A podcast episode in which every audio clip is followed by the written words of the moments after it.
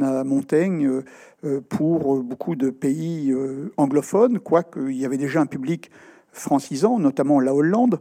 On retrouve sur le marché du livre ancien énormément d'éditions du début du XVIIe siècle, annotées par des étrangers, et donc qui s'intéressent à Montaigne. Alors après, ça sera le silence sur Montaigne, pourrait-on dire. Alors pas complètement, puisqu'en fait, la fille d'alliance de Montaigne, Marie de Gournay, véritablement porte à bras, de ses propres bras, cet enfant qui lui été commis, comme elle le dit, jusqu'à l'édition du cardinal de Richelieu en 1645. Elle lui dit Un enfant m'était commis, euh, je vous le donne, et elle publiera 22 éditions des essais au XVIIe siècle. Euh, chose extraordinaire. Et pourtant, on ne peut pas dire que véritablement, avec la langue de Malherbe, avec, euh, disons, le style cartésien, Montaigne est un peu aux antipodes de la pensée à partir de 1630. Et bien sûr, Montaigne va être mis à l'index en 1669, donc euh, à peu près un siècle après Montaigne lui-même, 80 ans exactement. Et là, c'est vraiment le silence absolu. Toutes les éditions de Montaigne au XVIIIe siècle sont publiées euh, en Angleterre par un protestant réfugié euh, en Angleterre, et c'est donc, et en plus, on doit reconnaître qu'au XVIIIe siècle, la langue de Montaigne ne passe pas. Euh, les philosophes bon, apprécient Montaigne, mais on lui reproche son style, on lui reproche euh, franchement la façon dont il dit les choses, et puis il y a tellement de choses qui ne devraient pas être là. Donc la mode, dès, le début du 17, dès la fin du XVIIe siècle et durant une bonne partie du XVIIIe siècle, et finalement il y a 1000 pages dans les essais, mais ça pourrait être réduit à 200 pages. Et donc c'est la période des passages choisis. On essaye en fait de faire de Montaigne un nouveau Pascal, pourrait-on dire. Et donc cette écriture euh, fragmentaire plaît assez. Il y a de belles phrases chez Montaigne. Et donc il y a une lecture totalement différente. Et ça, c'est le XVIIIe siècle. Alors le XIXe siècle va changer énormément à partir de 1912. 1912, pour la première fois, Montaigne est proposé à un prix national qui s'appelle le prix des éloges. Et donc tout le monde planche et va proposer un texte pour l'éloge de Montaigne en 1900, euh, pardon, excusez-moi, en 1812, au début donc du 19e siècle.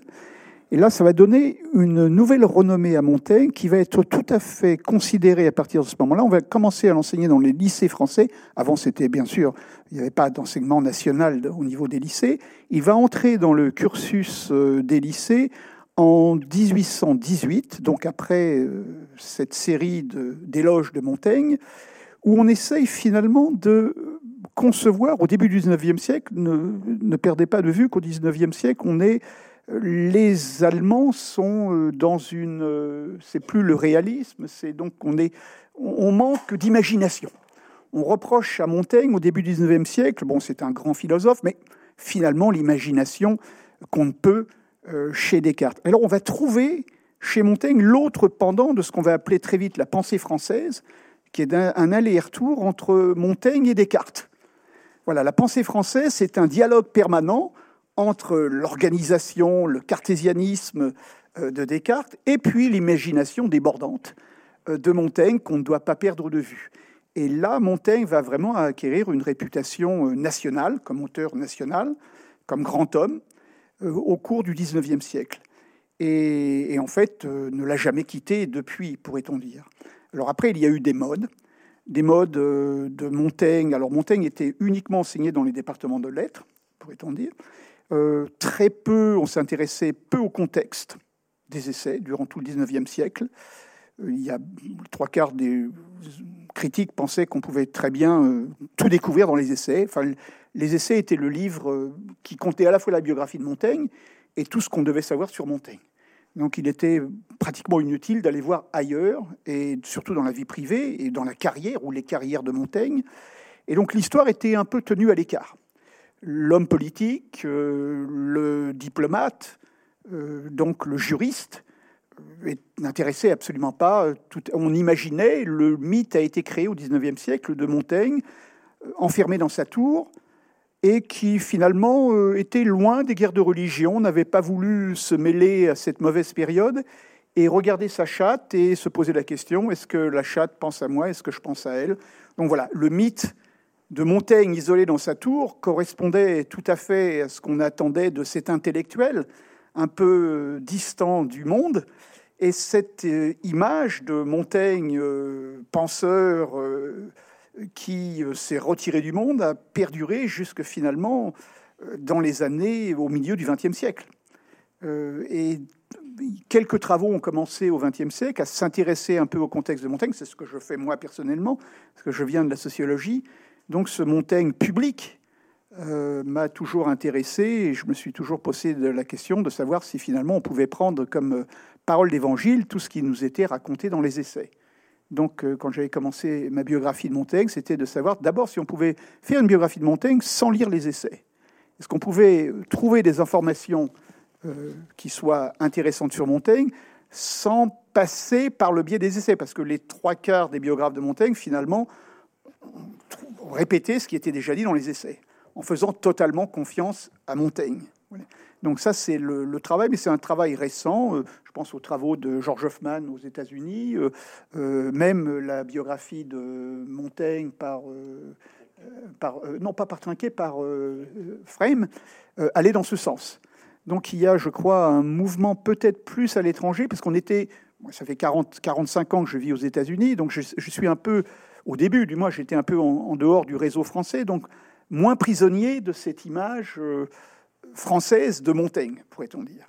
Et, voilà ce, qui m'intéresse euh, depuis, euh, comme l'a dit Violaine, depuis 30-40 ans, donc ce, travail d'un Montaigne sorti de sa tour, pourrait-on dire. Qui réintroduit le monde. Et donc, je me suis intéressé à une biographie. J'ai fait une biographie politique de Montaigne et après un, livre chez Odile Jacob qui s'intitule Montaigne, penser le social. Et donc, le, troisième volume sortira à l'automne prochain. C'est une sorte de trilogie qui s'intéressera cette fois plus à la forme de l'essai. mais voilà, donc j'aurais terminé mon travail, si on peut dire, sur Montaigne à ce moment-là. Mais donc, remettre Montaigne dans la vie civile et en faire euh, un personnage de son époque qui euh, manigance comme les autres, qui vit du politique, qui, euh, qui, est un homme de société, un homme du monde. Ça m'a toujours intéressé et fasciné. Donc voilà, c'était le, projet depuis, depuis plusieurs années, pourrait-on dire. Je, présenterai les, des choses un peu, différemment, si vous voulez, quand on, évoque la, réception de Montaigne. Euh, derrière ce, terme réception de Montaigne, il y a déjà deux, aspects qu'il faudrait distinguer. Euh, d'une part, euh, la présence d'une figure qui est celle de, Montaigne. un homme qui a vécu à la fin du XVIe siècle, qui a joué un rôle politique euh, culturel de premier ordre ici à Bordeaux, mais plus généralement en, France, et qui, s'est imposé, qui a eu une notoriété euh, réelle en son temps, mais en même temps un homme qui est extraordinairement, il faut le rappeler, éloigné de nous euh, dans le temps, que nous connaissons très mal, euh, en dépit euh, des, biographies, même de la biographie euh, la meilleure et la plus approfondie, qui est celle de, Philippe Dezan, si vous voulez, un homme pour lequel des pans entiers de la vie restent dans, l'obscurité, sur lequel il y a des choses que, que, nous ne savons pas et que nous ne saurons jamais, d'une certaine manière.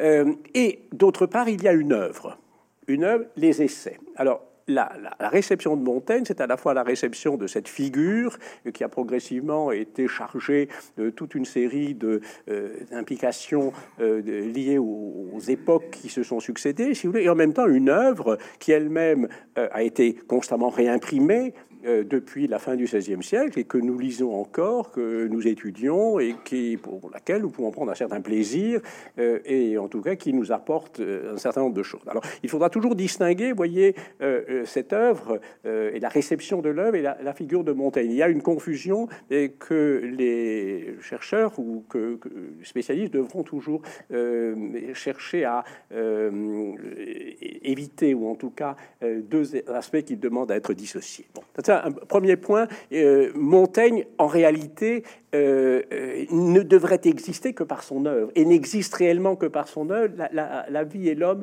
sont des, constructions constamment reprises et, et, plus tardives.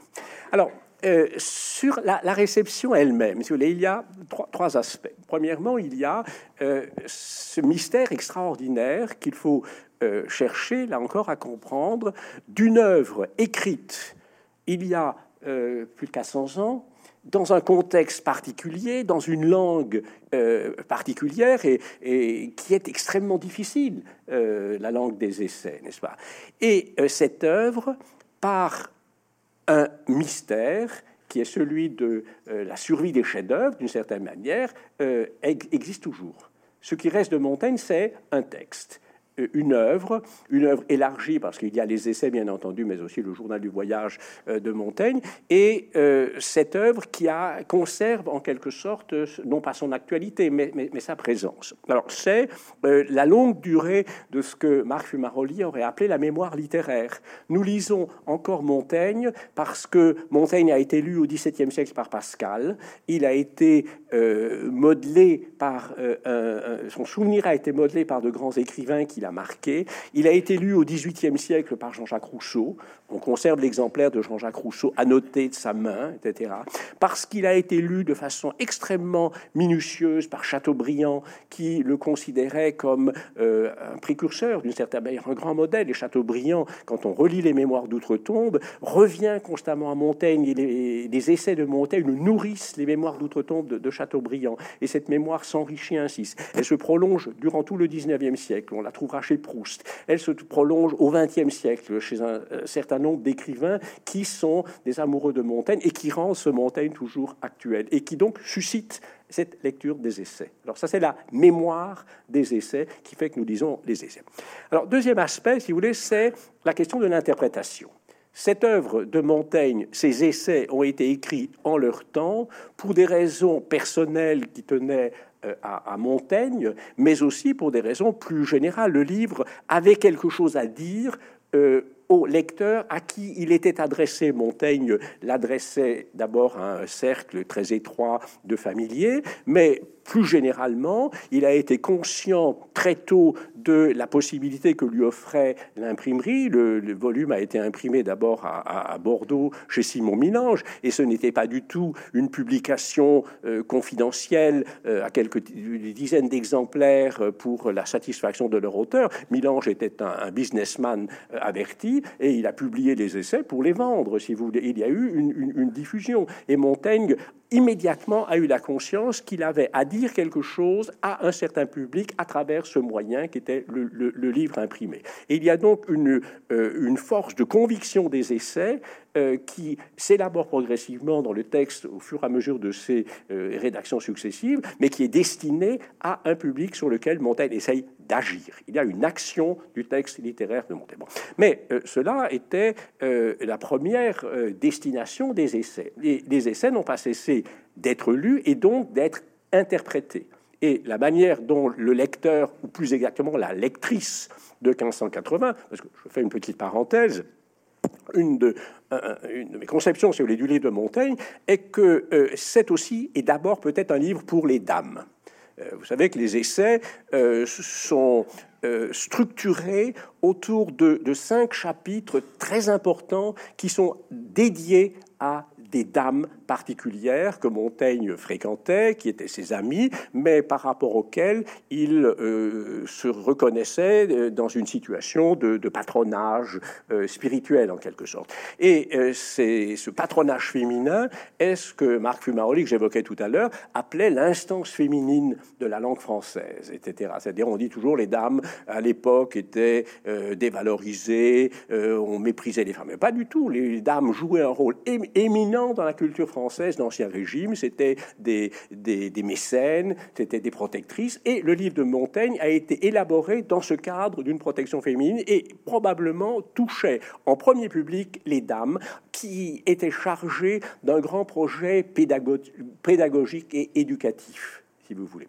Alors, euh, ce livre a été écrit dans ce contexte, servait à toucher des dames particulières et à diffuser un certain nombre de valeurs, de conceptions euh, liées au malheur du temps et pour lesquelles les dames pouvaient euh, jouer un rôle et apporter leur propre culture dans tout le processus de pacification, de civilisation des mœurs, de réconciliation de la société française. Bon. Mais ensuite, une fois que ces dames avaient disparu, après la mort de Montaigne, eh bien, le livre a continué à être lu, mais dans un autre contexte, et a suscité des interprétations différentes au fur et à mesure du passage des temps. C'est ainsi qu'au XVIIe siècle, le livre de Montaigne a continué à être lu, d'abord comme une sorte de, de manuel philosophique de courage et de stoïcisme dans une conception extrêmement héroïque de la vie, qui était la conception Louis XIII, qui était la conception brillante un peu du jeune Corneille, si vous voulez, euh, euh,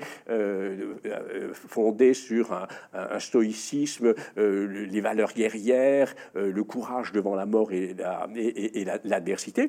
Puis, après le milieu du XVIIe siècle, il y a une interprétation pascalienne, janséniste, c'est-à-dire euh, d'un fanatisme religieux, il faut le dire, euh, d'une religion poussée à l'extrême, et Pascal euh, a trouvé en Montaigne une sorte d'adversaire, a défini la figure d'un Montaigne sceptique, libertin, qui lui servait au contraire à mettre en valeur cette religion euh, extrême euh, qui, était, le jansénisme. Et Philippe Dezan évoquait tout à l'heure la, euh, la, mise à l'index de l'essai, des essais en 1669, n'est-ce pas? On croit toujours que c'est la papauté qui, par un phénomène de censure, a trouvé ce livre scandaleux. Pas du tout. On sait maintenant très précisément comment le livre a été soumis à la censure en, en 1669. C'est un prêtre français, janséniste, à Rome qui euh, s'est fait le porte-parole du lobby janséniste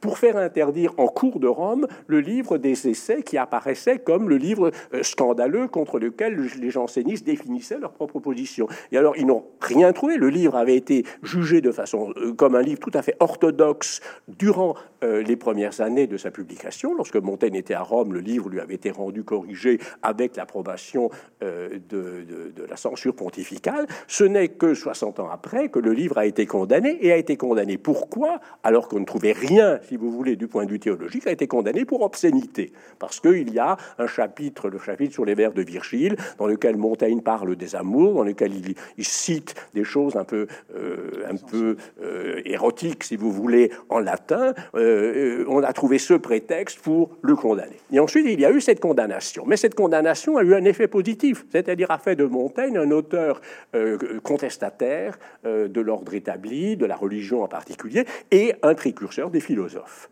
Et il y a eu la récupération au XVIIIe siècle du Montaigne euh, comme euh, philosophe, d'une certaine manière, grand ancêtre des philosophes. Au XIXe siècle, ça a été l'interprétation générale, le Montaigne sceptique, le Montaigne euh, social, en quelque sorte, etc. Et le retour, à la fin du XIXe siècle, à un Montaigne littéraire, en même temps que Montaigne philosophique. Et au XXe siècle, vous avez, sur ces bases, si vous voulez, une pluralité d'interprétations euh, on peut euh, évoquer en particulier une interprétation euh, générale qui est celle du Montaigne homme ouvert, homme de tolérance, le, comment dire, le français qui découvre les Indiens du Brésil, qui découvre les nouveaux horizons de la Renaissance, etc., et qui donne une leçon de scepticisme souriant, ainsi qu'il est représenté. Alors ça c'est, si vous voulez, l'ensemble des, des, lectures. Ces lectures se évoluent au fil des temps. Ces lectures évoluent selon les nouveaux contextes intellectuels et sociaux dans lesquels elles se, elles se déploient. Euh, certaines sont fausses, d'autres sont justes, et donnent lieu à des interprétations de Montaigne et à quelque chose que Philippe Dezan a beaucoup étudié et sur, qui est, je crois, un des axes intéressants de la critique montaignienne, c'est ce qu'on appelle les usages de Montaigne. C'est-à-dire chaque époque, finalement, euh, va donner son interprétation de Montaigne, mais va aussi utiliser Montaigne a des fins qui sont propres et qui sont totalement détachées et des conditions d'origine et euh, des conditions textuelles euh, des essais. C'est-à-dire ces usages peuvent être faits sur des idées simplifiées de ce que sont les essais, sans lire les essais, mais tout simplement comme euh, des sortes d'interprétations a priori qui servent ceux qui les font. Je, vous donne un exemple qui va vous choquer, mais ça sert aussi à cela les discussions, si vous voulez. Nous avons un ami qui avait décédé maintenant, qui avait beaucoup travaillé Montaigne et qui avait publié un article sur la biographie de Montaigne. Il avait trouvé des documents tout à fait fascinants de Jérôme Carcopino, qui était ministre de l'Éducation de Vichy, qui euh, avait écrit un, rapport pour euh, montrer comment les essais de Montaigne, lus d'une certaine manière, étaient tout à fait adaptables à la pensée du maréchal et pouvaient être utilisés de façon très efficace dans la propagande vichiste entre, en 1943, si vous voulez. Donc chaque époque, en quelque sorte, peut lire Montaigne avec des œillères ou avec des partis pris et utiliser, faire ses usages de Montaigne. Et je pense que l'on pourra faire tout à fait des usages de droite, de gauche, centriste, si vous voulez, euh, euh, politiquement correct. Il y a même maintenant des utilisations extrêmement euh, liées à l'avant-garde la plus contestataire aux États-Unis, ou à ce mouvement woke, si vous voulez, où on verra un Montaigne ultra-féministe, décolonisateur, euh, euh, pensant la, comment, comment appelle-t-on ça, la, la, division ou la... pardon, là? Antispéciste. Oui, par, par, exemple, l'ami des animaux, tout, tout ce que vous voulez. Chaque époque peut tirer Montaigne euh, dans le sens qui, l'intéresse. Alors, troisième aspect, si vous voulez, ça c'est sur les manières de, comprendre Montaigne. Le troisième aspect, c'est euh, la manière euh, de l'étudier, la manière de l'étudier. Montaigne a donné lieu à des interprétations, mais il a aussi donné lieu à des travaux savants depuis que l'institution académique universitaire existe, si vous voulez, et il y a des époques euh, savante liée à Montaigne. Si vous permettez, j'évoque rapidement les quelques époques et ça va me permettre de venir à Philippe Dezan. Euh, le Montaigne savant ou le Montaigne objet de science naît en fait au XIXe siècle. Naît au XIXe siècle dans un contexte très particulier qui est celui de la réforme de l'université, de l'installation de l'université euh, impériale et des nouvelles disciplines qui euh, littéraires qui utilise les textes en langue française et non plus l'enseignement fondé sur les textes euh, canoniques latins. Et donc vers 1830, si Montaigne devient un auteur que l'on peut lire. Et il y a un deuxième phénomène qui est celui des collections, de l'amateur, euh, de la bibliophilie. La haute bibliophilie qui, au XIXe siècle, va donner des valeurs spécifiques à certains auteurs. Alors une personnalité qu'il faut connaître quand on étudie Montaigne, c'est le docteur Payen, un célèbre médecin euh, spécialiste de santé publique, je crois, se prend euh, d'amour pour Montaigne et dans les années 1840 se met à amasser tout ce qu'il peut découvrir sur Et c'est à Payen que l'on doit les premières bibliographies de Montaigne. Il a essayé d'amasser une collection complète des éditions de Montaigne. Il a cherché tous les documents liés à Montaigne pour établir les, premiers, les bases de la première biographie de Montaigne. Il a collectionné des objets euh, rattaché à Montaigne. C'est lui, par exemple, qui avait euh, retrouvé et publié le fameux jeton portant les armoiries et la devise de Montaigne. Donc Pagnat a, amassé une collection extraordinaire que ses héritiers ont donnée à la Bibliothèque nationale. Et c'est sur cette base documentaire que sont nés les travaux modernes euh, consacrés à Montaigne. Deuxième étape, une étape bordelaise qu'il faut connaître. Euh, à la fin du XIXe siècle, on s'est posé la question de savoir comment éditer les essais. On avait des éditions anciennes, on manquait d'éditions modernes fiables. Et c'est à Bordeaux, à l'initiative de la municipalité de Bordeaux, qu'a été lancé le projet de l'édition appelée municipale, qui naturellement entrait dans un euh, savant débat politique euh, comme la France en connaît, opposant Paris, bien entendu, euh, et la province, la grande ville de province. Et l'initiative bordelaise servait à célébrer en fait un auteur bordelais, auteur d'une œuvre universelle conçue à Bordeaux. Et cette grande édition bordelaise, qui reste à bien des égards une édition de référence, si vous voulez, que l'on peut connaître, a été publiée à Bordeaux à partir de 1906 jusqu'en 1930. Et ce sont les euh, promoteurs de cette édition, en particulier des professeurs à la faculté des lettres de Bordeaux, qui ont fondé le texte moderne que nous avons lu pendant 100 ans. Ce texte, euh, qui a été vulgarisé dans des éditions grand public par un personnage très curieux, professeur euh, à Caen, mais qui était associé à cette équipe bordelaise, qui s'appelle Pierre Villet. Pierre Villet a publié l'édition des essais en 1933, qui est l'édition de référence. Et Pierre Villet était aveugle. Il faisait donc travailler pour lui tout un groupe de, dames, de lectrices, qui lui lisaient les textes, il corrigeait, mais sans rien voir. Et le plus grand spécialiste de Montaigne a édité le texte des essais sans les avoir jamais lus personnellement, si vous voulez. C'était absolument extraordinaire. Alors, ça, c'est la euh, deuxième époque. Donc, euh, l'édition bordelaise de 1900, le travail de Villet dans l'entre-deux-guerres et qui a duré jusque dans les années 50. Et ensuite, la fondation de la Société des Amis de Montaigne à Bordeaux et toute l'activité euh, amicale et sociale liée aux Amis de Montaigne. Quatrième époque. Ensuite, les époques universitaires, euh, sur lesquelles je passe rapidement, pour arriver à ce que j'appelle l'ère deux ans. Euh, l'ère 200, c'est-à-dire euh, cette période qui a été marquée non seulement par les travaux de Philippe II, mais les travaux euh, sur 40 ans portant sur Montaigne, mais aussi, et c'est là l'aspect le, plus important, je crois, de l'activité de Philippe II, l'activité collective. C'est-à-dire, ce n'est pas simplement une succession d'articles qu'il a publiés, mais une série d'initiatives qui ont donné à Montaigne euh, le statut d'objet savant d'une certaine manière privilégié et international, par euh, les dizaines de colloques qu'il a organisés, par les dizaines de publications internationales qu'il a dirigées en associant 200, 300 chercheurs euh, du, monde entier. les collaborateurs des Mountain Studies sont 350 ou, ou 400.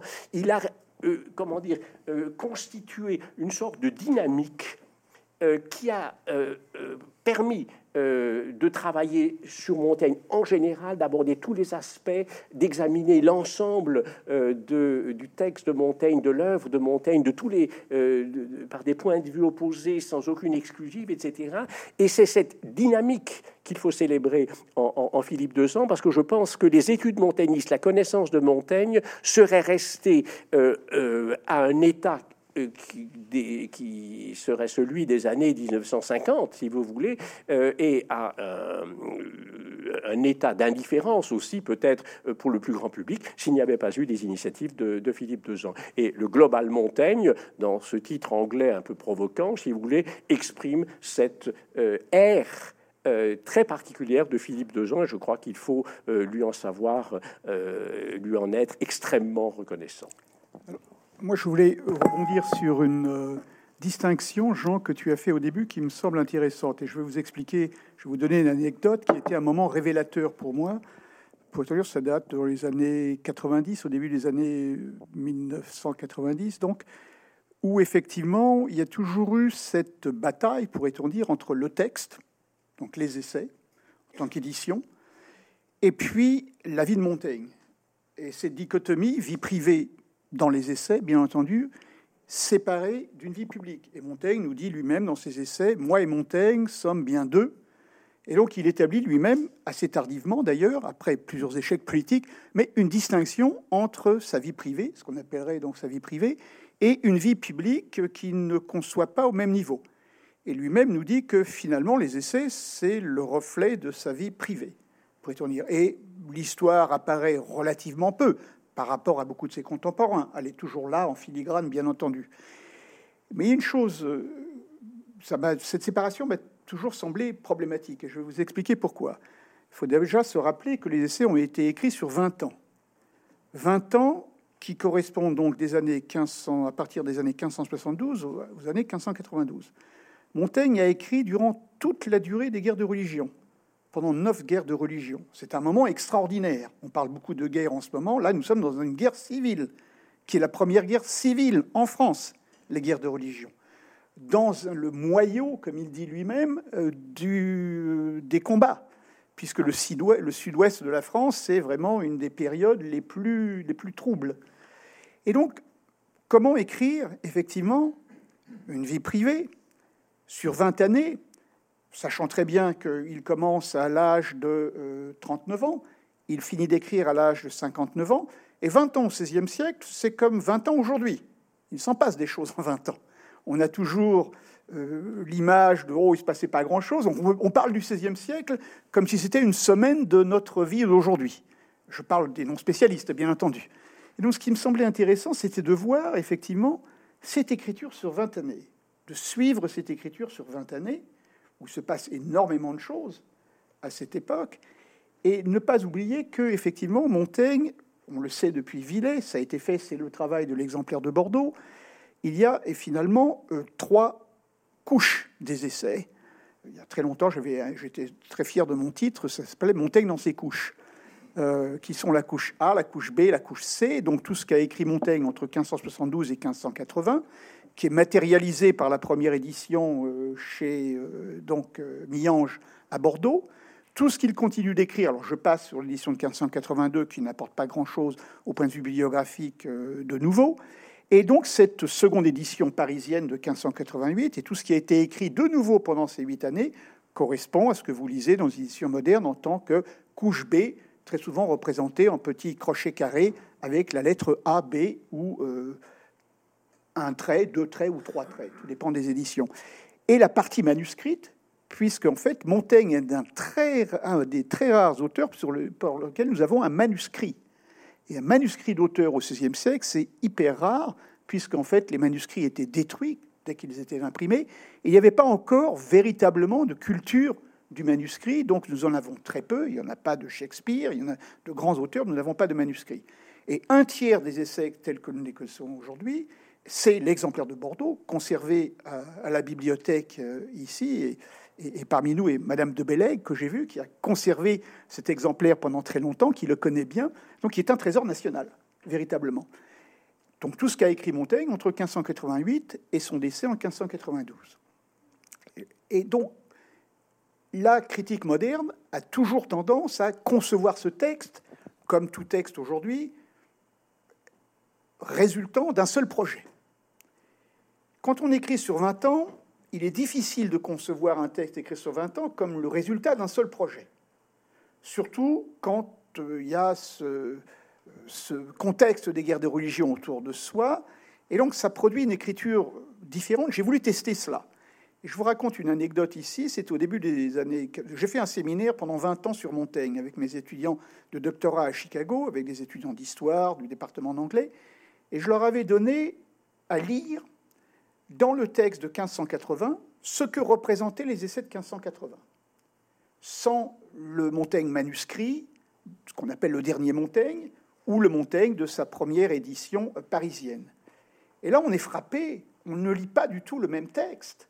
Quand vous lisez Montaigne en 1580, moi, j'étais surpris de voir que le projet éditorial du premier Montaigne, qu'on pourrait appeler, ne correspond pas du tout à ce que deviendront les essais je vous raconte cette anecdote pour cette raison. En fait, le premier projet d'essai, c'était une approche du roi, Henri III. Montaigne avait des prétentions, d'après moi, qui étaient d'ordre diplomatique, et euh, Nathalie Zemon-Davis, une grande historienne, a très bien montré ça dans un beau livre qui s'appelle La symbolique du livre à la Renaissance, comme moyen d'approche des grands seigneurs ou du roi. Et donc, quand on lit ce texte-là, on n'a pas du tout, on ne lit pas Montaigne. C'est un Montaigne profondément politique, où les questions de diplomatie sont très importantes et de morale également. Donc c'est un Montaigne très politique. À partir de 1580, Montaigne va faire l'expérience lui-même du politique. Alors il est déjà pour projet d'être ambassadeur à Rome. Ça ne marche pas du tout. Il reçoit un prix de consolation du roi, c'est maire de Bordeaux. C'est une politique très différente. C'est-à-dire que là, c'est de la gestion, c'est vraiment de la politique comme elle existe aujourd'hui, au jour le jour, c'est en fait, euh, c'est pas son genre, mais il s'y pliera. Et donc, en 1588, on a un deuxième livre, et si on lit cette édition publiée chez Millange, on a encore une fois, euh, chez euh, Langelier, on a l'image d'un autre Montaigne. Et en plus, quand vous lisez les quatre dernières années, là, on a le Montaigne moderne. pour tester cette théorie, cette sorte de révélation que j'avais eue en lisant Montaigne à des époques différentes en fonction de la matérialité des éditions, j'avais donné comme travail à mes 25 étudiants de doctorat de lire environ 300 textes critiques sur Montaigne en allemand, en anglais, en français, en italien, pour voir ces universitaires de l'Europe et américains aussi, des États-Unis, comment ils citent, de quelle façon ils citaient Montaigne. Alors vous devez savoir que la couche A, donc l'édition de 1580, représente à peu près 40% du texte tel que nous connaissons aujourd'hui. La couche B correspond à environ 30%, Et la couche manuscrite, tout, tout ce qui a écrit Montaigne dans les marges de l'exemplaire de Bordeaux ou entre les lignes de l'exemplaire de Bordeaux, correspond grosso modo à 30%. Donc l'idée, c'était de tester cela. De quelle Montaigne parle-t-on aujourd'hui?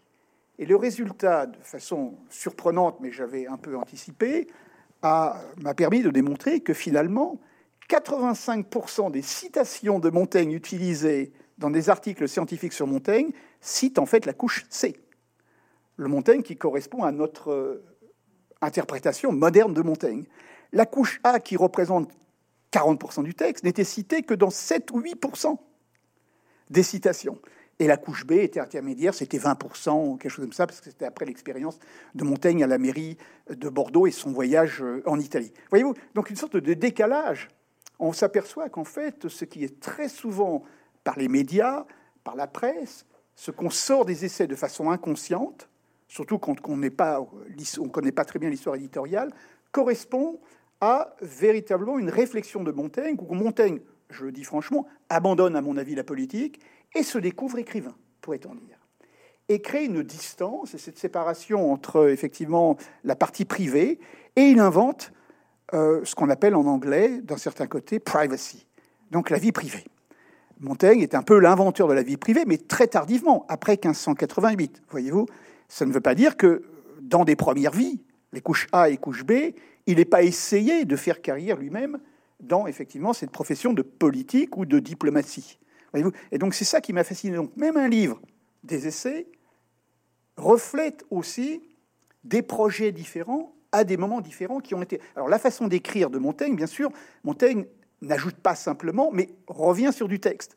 Donc vous, quand vous lisez Montaigne, vous avez des, passages C au milieu de A, et inconsciemment, on relève plus facilement notre modernité, relève plus facilement des passages écrits après 1588. Donc même le livre, si on s'en tient au livre sans toucher au contexte, mais qu'on le fait de façon sociologique, un peu plus euh, en tenant compte des nombres, hein, quel est le nombre de signes qui correspond à tel passage et autres, on s'aperçoit que Montaigne change d'épaule. Euh, les essais deviennent autre chose. Vous donc lire les essais aujourd'hui en tant que texte publié, les étudiants ne le lisent jamais comme un texte écrit sur 20 ans. On a toujours le sentiment, mais inconsciemment, on passe les passages qui ne correspondent à ce qu'on appelle l'anticipation d'une réception, mais on s'accroche beaucoup plus à ce qui retient notre attention aujourd'hui, qui fait de Montaigne ce qui nous plaît aujourd'hui. Hein. Donc effectivement, l'écrivain du privé, celui qui se met à nu, celui qui se montre euh, dans une subjectivité euh, hyper euh, présente. Et, mais ça, c'est un peu le dernier Montaigne. Donc même les objets, même un objet comme les essais, peut être aussi, sans s'intéresser au contexte, analysé de façon un peu plus sociologique, qui a à voir effectivement à cette, cette variation d'écriture sur 20 années, me semble-t-il permettez, je vais répondre sur, deux points, ou du moins je vais euh, développer deux points. Euh, tout d'abord, rappelons ce que sont les essais, si vous voulez. C'est un, livre euh, constitué de, chapitres isolés, enfin isolés, c'est-à-dire de chapitres autonomes, une centaine de chapitres en trois livres. Un livre considérable qui fait, dans l'édition de la, Pléiade que j'ai édité, si vous plus de 1000 pages. Vous avez donc 1000 pages de texte. Bon je suis persuadé que Montaigne a eu un projet d'ensemble. Mais ces mille pages ne sont jamais lues. Et rares sont les gens qui ont lu euh, les essais de la première ligne à la dernière ligne. Euh, rares sont, encore plus rares sont ceux qui ont relu les essais de la première à la dernière ligne, si vous voulez. Et il y a toujours eu une tentation qui a été la lecture fragmentaire des essais. Euh, Philippe Dezan a, dirigé un colloque il y a une, une quinzaine d'années extrêmement intéressant qui s'appelait Les chapitres oubliés de Montaigne. C'est-à-dire, il a cherché à attirer l'attention sur des chapitres qui n'étaient jamais cités par la critique, qu'on lisait jamais, et pour montrer combien ils étaient aussi importants dans la compréhension générale des, essais. Alors ça, c'est un, élément important de la réception de Montaigne. La réception de Montaigne a presque toujours été faite d'une façon fragmentaire. Et dès le XVIIe siècle, on a publié des recueils d'extraits c'est-à-dire des recueils de, fragments ou des recueils de, maximes. Il y a eu une tentation qui a consisté à mettre Montaigne en, en, maxime. Gardez, vous voyez, une phrase que l'on peut citer à l'occasion, glisser dans la conversation, etc. Parfois même, ces phrases sont fausses, euh, comme la fameuse expression, vous savez, le molle oreiller du doute, que Montaigne n'a jamais écrite absolument, mais qui est une invention de, la critique. Donc il y a eu la, dimension fragmentaire. Les deux titres sont L'esprit de Montaigne, à la fin du XVIe et Les pensées de Montaigne. Voilà. Vraiment un titre pascalien, pourrait-on dire. Un Montaigne réduit à des, à, des C'est tellement plus facile à lire, naturellement, de, lire des, des, extraits. Mais c'est le problème des, essais qui demandent, euh, pour être véritablement compris dans leur cohérence et dans leur richesse, une lecture très difficile, qui est une lecture, une, une, lecture d'ensemble. Naturellement, on peut lire les essais de façon fragmentaire, c'est-à-dire un chapitre par jour, si vous voulez. Euh, vous consacrez trois mois à lire Montaigne en lisant un chapitre par jour, effectivement. Mais il faudrait lire l'ensemble et lire autre chose que le chapitre des cannibales ou autre chose que le chapitre euh, sur euh, de ménager sa volonté, par exemple. Il y a des chapitres vraiment à, à redécouvrir. Ça, c'est un point qui me semble important. Le deuxième point qui me semble important, Philippe de euh, a euh, proposé une, analyse sociologique et politique des essais de Montaigne euh, en, distinguant les, niveaux de, publication, qui sont, je ne dis pas des niveaux de rédaction, mais des dates de publication. Le livre de 1580, montre-t-il, dans sa publication, vise un but particulier qui est différent du livre de 1582 et différent du livre de 1588. Bon, ça c'est une, chose avec laquelle on doit être d'accord, si vous voulez, du point presque matériel des éditions. En revanche, euh, je reste persuadé que, en tant qu'écrivain, Montaigne a eu très tôt un, projet cohérent, même si ce projet a connu euh, des évolutions, euh, des infléchissements, des développements en forme d'amplification, mais dans une conscience extrêmement précise de euh, ce qu'il allait faire. Et cette conscience s'est exprimée à travers l'avis au lecteur, qui ouvre son livre en 1580, qui figure dans toutes les éditions et qui est à peine retouché dans l'édition posthume. Dans cet avis au lecteur, Montaigne définit son livre comme le projet de se peindre. Alors, la critique du, 19e, du 20e siècle a, parlé de la peinture du moi. Le terme est totalement inexact. Si vous voulez, Montaigne n'emploie jamais le moi. Ça, c'est une invention liée à la psychologie qui se développe dans les années 1900. Si vous voulez, Montaigne dit euh, car c'est moi que je peins. Il dit c'est moi que je peins et non pas je peins mon moi. Si vous voulez. Et ce moi, euh, pardon, cet objet de la peinture est une peinture complète de lui-même, de son identité, de son être euh, social, physique, politique, moral, religieux, etc. Il donne un portrait de lui-même en mots. Alors ce portrait peut être résumé en trois aspects qui euh, euh, seront amplifiés dans les différents chapitres des essais. Le premier portrait euh, par lequel Montaigne donne une représentation de lui-même, c'est un portrait social, et ça correspond tout à fait aux travaux de Philippe Dezan, qui est le Montaigne gentilhomme. Il y a une représentation de lui-même en noble en noble à une époque et dans une société qui est une société fondée sur des des, des, castes, sur euh, des, des classes euh, des, oui, euh, sociales, et on a le Montaigne gentilhomme. Et toute une partie des essais développe cette représentation du Montaigne noble, du Montaigne militaire, du Montaigne cavalier, euh, du Montaigne euh, en société, si vous voulez. Euh, c'est le premier écrivain, par exemple, qui, consacre un long développement à ses armoiries, qu'il commente. il y a un chapitre sur l'ordre de Saint-Michel, il y a, etc. Donc le Montaigne noble et la représentation noble, qui avait d'ailleurs aussi une fonction très pratique. vous savez que la noblesse de Montaigne était une noblesse réelle mais récente. Et par cette représentation systématique de soi-même en gentilhomme, c'était une manière de confirmer euh, cette noblesse, qui n'était pas mise en doute, mais qui demandait à être éclairée. Et alors, euh, le, couronnement de cette représentation en noble, c'est dans le chapitre 9 du troisième livre, où Montaigne cite in extenso euh, la bulle par laquelle il est fait noble citoyen romain par le pape qui est une illustration, c'est pas du tout une plaisanterie, c'est une illustration extrêmement gratifiante pour sa propre famille, de, sa noblesse. Bon. Ça, c'est le premier portrait, le portrait d'un Montaigne gentilhomme. Le deuxième portrait systématiquement dans les essais et dès la première édition, c'est euh, la représentation non pas d'une sagesse de Montaigne, mais d'un Montaigne en homme prudent. En homme prudent, mettant en œuvre la valeur euh, philosophique par excellence, qui est celle de la vertu de, prudence. Et cette prudence est mise à l'épreuve à travers un certain nombre d'anecdotes, de situations, d'expérimentations, jusque dans l'expérimentation politique du chapitre que Philippe évoquait de la mairie de, Bordeaux. Et Montaigne se montre euh, en homme prudent qui a toujours réussi à surmonter toutes les épreuves liées aux guerres de religion, liées aux guerres civiles, liées à la maladie, liées aux différentes euh, épreuves. Donc, alors à ce portrait de l'homme prudent va s'ajouter un, portrait intermédiaire qui va être subsumé par les trois principaux, qui est le portrait en homme malade, puis en vieillard malade. Et euh, on aura donc le gentilhomme malade, euh, l'homme prudent malade, le gentilhomme âgé, euh, l'homme prudent âgé, avec des chapitres et des développements sur la prudence dans la maladie ou sur la, la, prudence dans la vieillesse. Comment bien vivre? Comment vivre dans une vieillesse non pas heureuse, mais une vieillesse vertueuse. Et ça, c'est un aspect euh, qui caractérise essentiellement les dernières rédactions. C'est le Montaigne euh, de la maladie, le Montaigne de la souffrance personnelle, et le Montaigne d'ailleurs le plus héroïque, puisque sa leçon, c'est il faut affronter la vieillesse et la maladie euh, en gardant sa propre identité, en restant soi-même jusque dans les extrémités de la maladie et de la souffrance.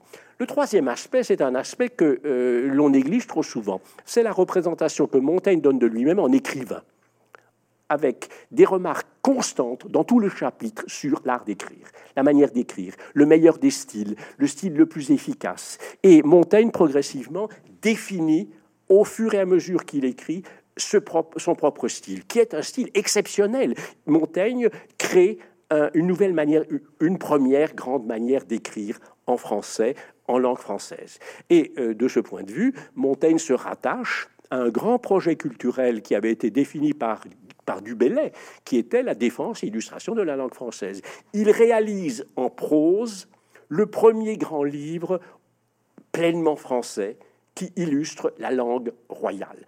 Et pour cela, il y a un travail d'écrivain extraordinaire dans une langue d'art extraordinaire où Montaigne est totalement novateur. Euh, les travaux les plus récents portent justement sur la langue de Montaigne, sur l'extraordinaire inventivité lexicale, le Montaigne inventeur de langage. Euh, le Montaigne, inventeur de néologisme, dans une langue qui est d'un raffinement, d'une complexité et d'un travail attesté précisément sur l'exemplaire de Bordeaux par les innombrables corrections, modifications, etc.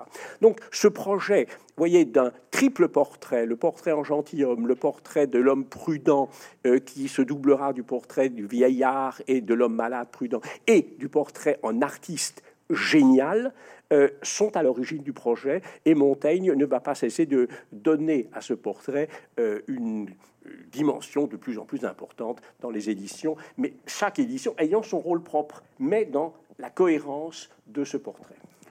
Alors, comme le, temps passe, euh, je voudrais qu'on et qu'il faut laisser un peu de temps pour les questions. Je voudrais qu'on dise un mot du volume parce que justement, ce que la conversation fait apparaître, c'est finalement le fait que non seulement euh, le projet s'est étalé sur 20 ans et qu'il y a des lectures fragmentaires, mais il y a aussi des lectures fragmentaires par les partis pris, euh, le Montaigne des littéraires, le Montaigne des philosophes. Et euh, les, travaux de Philippe Dezan ont consisté aussi à essayer de dépasser, je crois, ces clivages-là avec l'approche sociologique euh, qui implique une approche historique et une approche philosophique et une approche littéraire. Et ce volume donc euh, comporte 49 euh, contributions. Alors je pense que ça serait peut-être l'occasion, parce qu'il n'est pas question de présenter les 49 contributions une par une, rassurez-vous.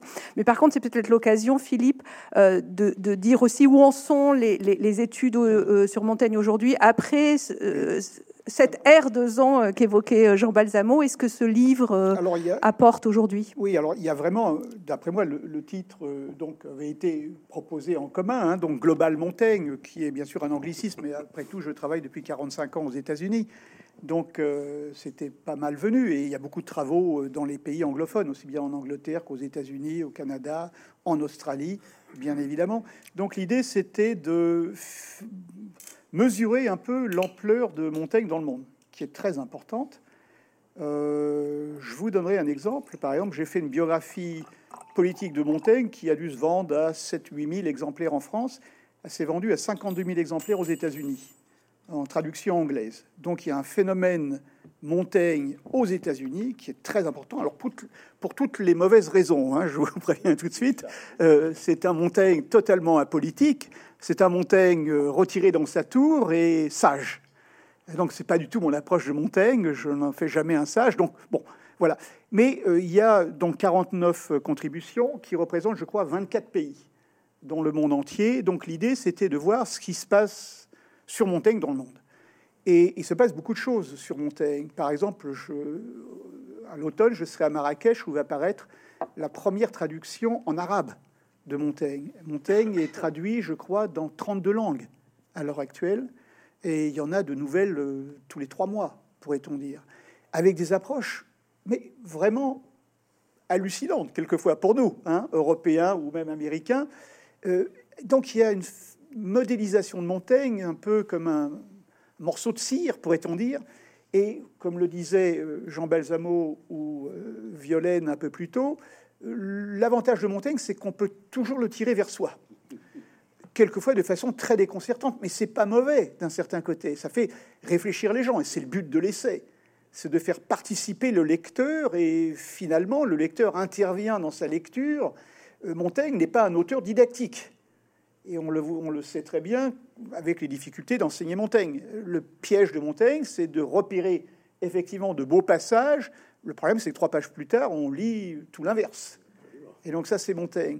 Et donc il y a un phénomène Montaigne global, me semble-t-il, euh, aux États-Unis. Moi, je l'ai vu notamment en Amérique latine, et avec des disciplines qui changent dans le temps aussi. Quand j'ai commencé ma carrière, et en 1900, au début des années 1980, Montaigne était un objet littéraire à, disons, 90%, pourrait-on dire, n'existait pas du tout dans les sciences sociales, et très peu en philosophie. Alors, il y avait Marcel Conche, bien sûr, mais il était le seul à lire de façon philosophique Montaigne, ce qui n'est plus le cas aujourd'hui. La dominante euh, en Italie, la dominante euh, en Orient et la dominante euh, en Amérique latine, pourrait-on dire, et même un peu aux États-Unis, c'est une lecture philosophique. Et donc Montaigne a été, c'est très bien, donc ça change. Et donc il n'y a pas d'objet d'étude, je crois, comme Montaigne, qui permette cette adaptation dans les disciplines et avec des approches totalement différentes. Euh, je viens de prendre ma retraite à l'Université de Chicago, j'ai annoncé, mais je trouve ça très bien. Euh, un peu difficile, mais euh, c'est le problème de tous les retraités. Hein. donc, j'ai été remplacé par une spécialiste. alors, aux États-Unis, c'est très porteur euh, d'éco-critique, d'écologie critique de la Renaissance.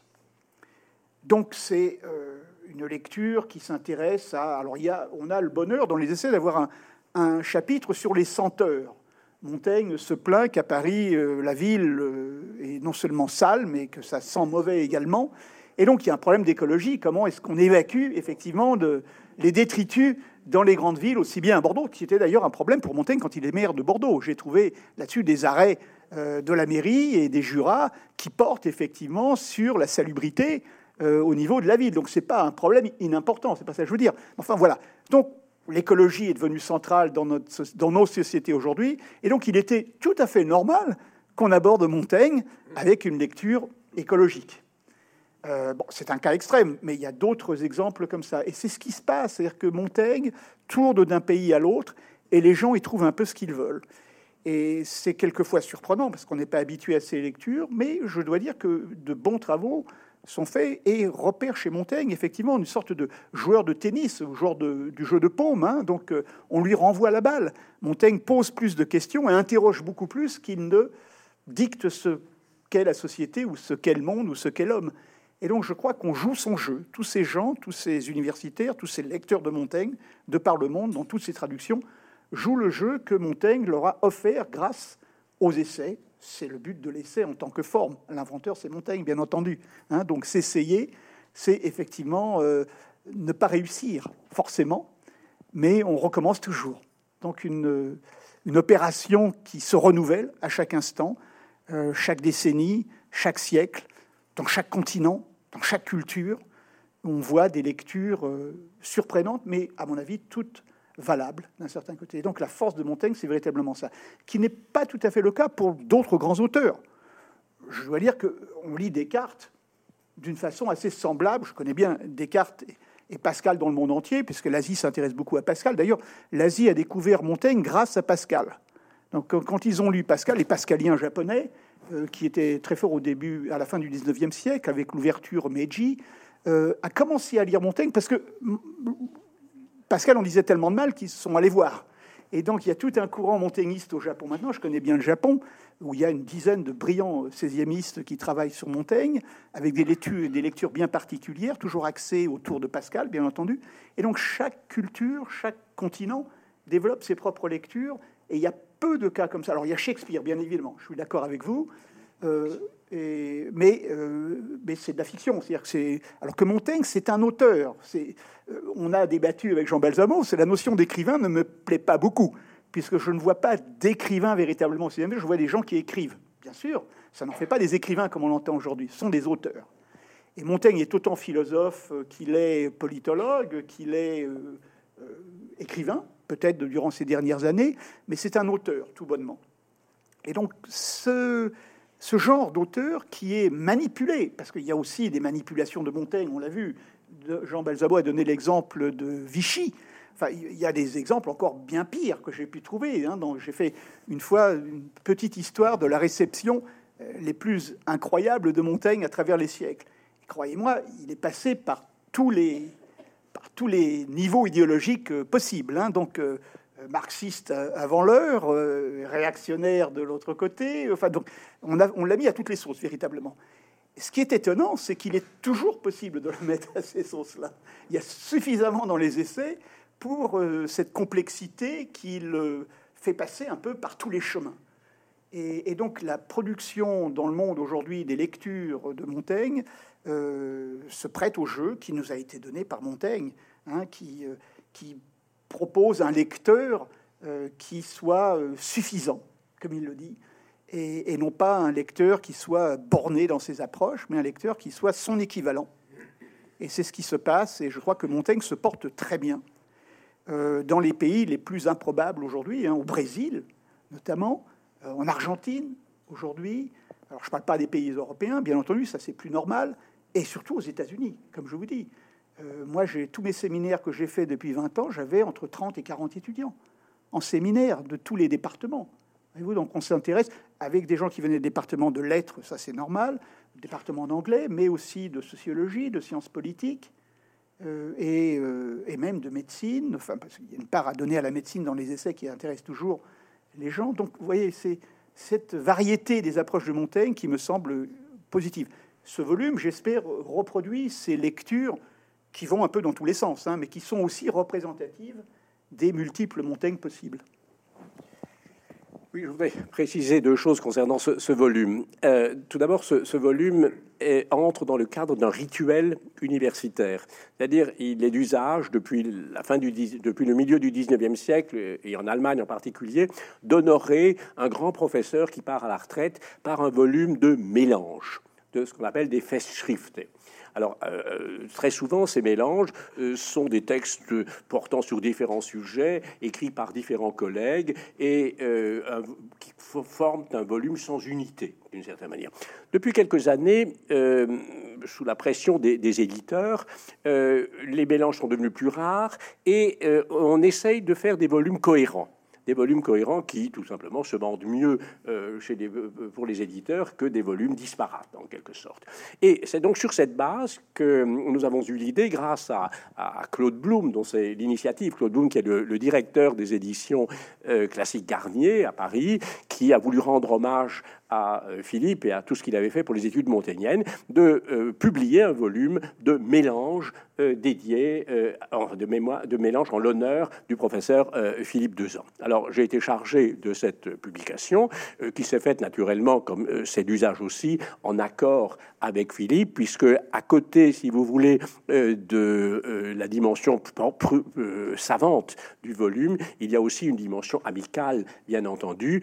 tous les auteurs qui sont réunis réunis avait déjà publié dans la collection que dirige Philippe Dezan des Mountain Studies ou dans des actes de colloques, etc. 350 auteurs, il ne s'agit pas, de réunir 350 auteurs, mais une, cinquantaine, c'était la euh, longueur qu'on nous avait euh, autorisée, euh, et qui devait représenter ce Montaigne global au sens de Montaigne mondial, en quelque sorte, en essayant de donner la parole aussi à des auteurs non pas seulement français ou américains, mais venus du monde entier. Il y a eu 49 auteurs, finalement, nous en avions prévu un peu plus, mais il y a eu des défections, il y a eu des, retraits du projet, etc.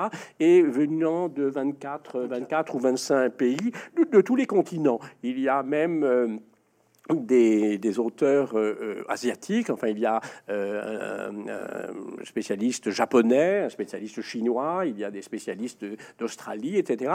Et cela nous a permis donc de réunir ces 49 contributions. Alors, ces 49 contributions, contrairement à ce que dit Philippe, ne partent pas dans tous les sens. Elles sont en fait, et en tant qu'éditeur, je tiens à revendiquer quand même un certain ordre dans ce volume. Elles, ces 49 contributions sont organisées autour de quatre grands notions qui sont des notions que Philippe Dezan a développées dans ses propres travaux et donc euh, euh, orientées, les contributions sont orientées, si vous voulez, par ces notions. Tout d'abord, euh, premier, c'est l'entourage de Montaigne, autour de Montaigne, c'est-à-dire tout ce qui relève de la biographie, tout ce qui relève aussi des liens que Montaigne a pu avoir, en particulier avec la Boétie, tout le, le, contexte des, essais. Deuxième euh, aspect, c'est euh, la question de l'interprétation. Et il y a euh, une série de contributions portant véritablement sur l'interprétation de chapitres particuliers ou de notions particulières mises à l'épreuve des, essais. Des, passages difficiles qui sont éclairés par des savants qui ont cherché dans une documentation nouvelle ou qui proposent des interprétations nouvelles. Troisième aspect ou troisième notion, c'est une notion inventée par Philippe qui est la notion de matérialité. Euh, pour Philippe, les essais sont un livre très matériel, à la fois euh, dans leur histoire en tant qu'objet, euh, et Philippe Dezan est lui-même un, grand collectionneur d'éditions montaigniennes. Il a publié ce, volume tout à fait remarquable qui est la bibliographie historique des essais de Montaigne à partir de sa collection, comprenant l'ensemble des éditions de Montaigne et l'ensemble des livres écrits sur Montaigne. Bon. Et matérialité aussi dans un deuxième sens, les essais comme porteurs d'une culture matérielle. Montaigne serait le premier écrivain à attacher de l'importance aux objets, d'une certaine manière, ou à des objets particuliers. Et quatrième aspect, euh, c'est la question de la réception. Alors, euh, la réception de Montaigne en Chine, la réception de Montaigne au Japon, la réception de Montaigne sous l'Empire, euh, etc. Donc, vous voyez, le volume est ordonné. Il y a des interprétations de philosophes de sociologues, euh, de, littéraires et, d'historiens. Ça ne part pas dans tous les sens, mais ça reste euh, unifié par une même rigueur savante, euh, tous ses collègues sont des, universitaires qui obéissent en principe euh, aux lois de la rigueur scientifique et ne se laissent pas aller, si vous voulez, au délire interprétatif et à la récupération de Montaigne selon les idéologies. je tenais tout de même à le préciser. Alors un mot sur la notion de global Montaigne. Je sais qu'il y a une petite différence entre le français et l'américain. Euh, en, américain, c'est une notion positive qui désigne une internationalisation, l'élargissement au monde. En français, le terme de globalisation est, plus mal connoté d'une certaine manière, parce que la notion de globalisation euh, implique celle d'uniformité, d'uniformisation. Euh, la globalisation va nous rendre tous des consommateurs indifférenciés. Ce n'est pas le cas, et il y a de grandes différences euh, d'interprétation et de différences d'approche. Mais donc rien d'uniforme dans ce, dans ce volume ajouter encore un mot Sinon, on va laisser ensuite la, place à des questions. Mais... Oui, peut-être euh, la place euh, à des questions. Donc, euh, donc je, je, suis. Je vous annonce quand même, je vous rappelle, cette, alors j'ai fait un Montaigne, le grand Montaigne qui était la biographie, qui, qui est 20 années de travail, un second Montaigne qui était Montaigne plus dans les sciences sociales, et là, donc, paraîtra je en octobre le dernier volume d'une trilogie qui est un Montaigne plus littéraire. Je vais de ton côté, Jean. Jean et qui portera sur euh, le titre est trouvé Montaigne, euh, le soi, l'autre et le temps. et donc des notions plus littéraires, puisque le soi, l'autre, et puis l'importance du temps dans les essais, le temps de la rédaction, le temps des essais et le temps de Montaigne, bien entendu.